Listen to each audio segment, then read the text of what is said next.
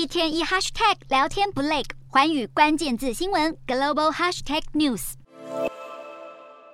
这就是乌克兰心心念念想要拿到的爱国者飞弹，在总统泽伦斯基二十一日访问美国会见拜登后，确定这个心愿即将成真。原产自美国的爱国者是中远程地对空飞弹，准确性和命中率都相当高，可以用来保护重要的基础设施。过去大多部署在美国本土，北约与多个主要非北约的盟友，现在要前进乌克兰，提供重要的防空支援，来对抗俄罗斯的侵略。当着泽伦斯基的面大力赞美拜登要扮演最强后盾，泽伦斯基也以英文表达感激。两人友好的互动从见面的第一瞬间就出现。泽伦斯基和拜登握手寒暄问候，一起合照时，拜登像老朋友般搭着泽伦斯基的肩膀开心聊天。然而微笑的背后却惨被恶霸欺负。幸好盟友挺身而出，连法国也没有缺席。自从乌俄战争爆发以来，法国已向乌克兰提供十八套凯撒机动火炮系统，六轮驱动卡车搭载一百五十五毫米口径火炮，可以精准打击四十公里外的目标。除了法国之外，美国的盟友以色列也传出私下向乌克兰供应数千枚一百二十毫米 M 九七一极速迫击炮弹。不过，乌克兰前国防部长认为，真正极度需要的是海公羊近迫防空系统，才能在俄军无人机和巡弋飞弹打击关键基础设施时提供更好的保护。究竟会不会到手？目前仍是个问号。倒是可以确定的是，世界银行已宣布批准对乌克兰提供新一轮六点一亿美元，相当于一百八十八亿台币的方案，